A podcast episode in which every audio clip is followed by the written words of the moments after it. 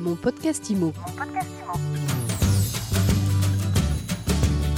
Bienvenue dans ce nouvel épisode de mon podcast IMO, le podcast qui vous parle d'immobilier chaque jour avec un nouvel invité.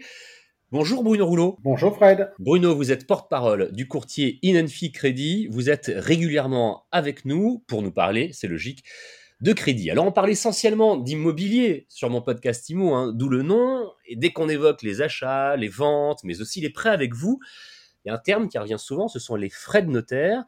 Alors, je crois savoir que tous ces frais qui sont perçus par le notaire ne sont pas uniquement des sommes qui lui reviennent. D'ailleurs, les notaires tiennent à cette euh, précision. Alors, je vous pose cette question, Bruno Rouleau. De quoi sont faits ces frais de notaire? Eh bien, effectivement, les frais de notaire sont appelés communément ainsi parce qu'ils sont perçus lors de la transaction par le notaire.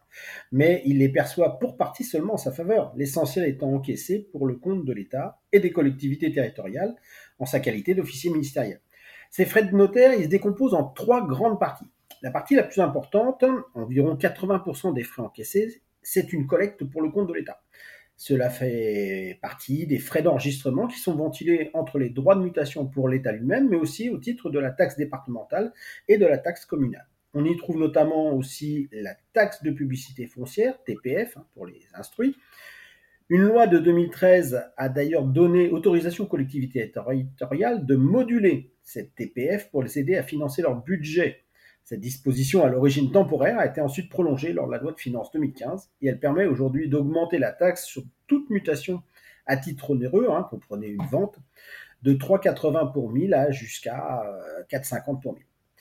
La deuxième partie, qui correspond aux frais et débours perçus par le pour acquitter les différentes formalités qui sont inhérentes ou relatives à l'opération.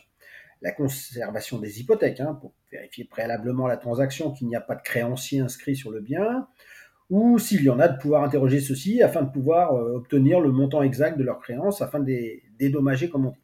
Et puis, pour faire renseigner le changement de propriétaire du bien.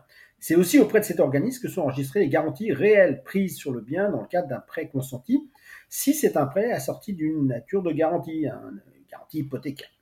C'est aussi dans ces frais qu'on retrouve les demandes d'information auprès des services de l'urbanisme, auprès des syndics de copropriété, etc., etc. Vous voyez, donc il y a beaucoup de choses. Enfin, la dernière partie, et qui n'est pas la plus grande, correspond aux émoluments du notaire, c'est-à-dire effectivement la facturation de ses propres prestations en qualité de conseil auprès des intervenants dans la transaction. Ils sont encadrés par la loi et la dernière révision date de février 2020. Ça se calcule sur un taux dégressif par palier, hein, je ne vais pas vous faire le détail ici, mais le total des émoluments ne peut en tout état de cause pas dépasser 10% de la valeur brute du bien objet de la transaction. Et tout ça représente environ environ 8% de la valeur du bien acheté. C'est un chiffre important à connaître, à retenir hein, quand on prépare un projet, c'est 8%. J'avais euh, cru entendre, Bruno, que ces frais avaient été minorés récemment. Euh, j'ai mal compris? Non, non, vous avez raison, Fred. Hein. Pour 2021, les frais de notaire ont baissé, mais ce sont les émoluments des, notaires qui ont baissé. Hein. Cela représentait une baisse de 1,9% en moyenne sur l'ensemble de la grille de calcul. Cette décision, qui était prévue pour intervenir en 2020, mais du fait de la crise du Covid, il y a eu un moratoire et ça a été reporté d'une année. À noter que cette baisse des émoluments a touché d'autres natures d'actes aussi hein, que les transactions, comme les frais de malvée d'hypothèque, l'enregistrement des contrats de Pax, etc. Bref, et il y avait eu une autre forme euh, de baisse des droits et taxes au moment de la crise financière. Mais comme entre-temps les lois de finances ont donné plus de latitude, comme je vous le disais, aux collectivités territoriales, cette, cette baisse, finalement, elle a été totalement grignotée, voire même on applique le fameux 8% dont je vous ai parlé, qui se retrouvait un peu plus élevé même qu'à la fin des années 2000. Alors, ces frais, ils sont identiques, quels que soient les, les biens immobiliers? Alors, dès lors qu'il s'agit de biens immobiliers anciens, c'est ce type de calcul qui s'opère. Mais c'est vrai que pour les biens neufs ou les assimilés neufs, hein, les ventes en, rénovation, eux, ils disposent d'un mode de calcul différent. En effet, euh, l'État collecte de la TVA auprès des professionnels de la construction et en fait donc bénéficier les acheteurs de biens neufs. Les frais de notaire sur ce type de biens sont alors dits réduits et ne s'élèvent qu'à environ 2 à 3 du montant de l'opération livrable.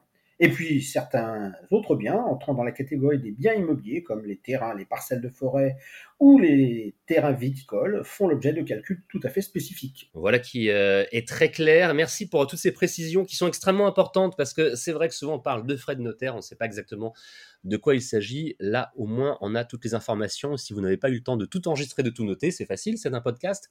Vous pouvez le réécouter, le partager d'ailleurs aussi. Merci beaucoup Bruno Rouleau. Merci Fred, bonne journée. Je rappelle que vous êtes porte-parole du courtier Inenfi Crédit. On vous retrouve bientôt pour répondre à une nouvelle question, évidemment, concernant les prêts sur mon podcast IMO. Mon podcast IMO que vous retrouvez sur toutes les plateformes de podcast et sur mysweetimo.com. Mon podcast IMO. Mon podcast IMO.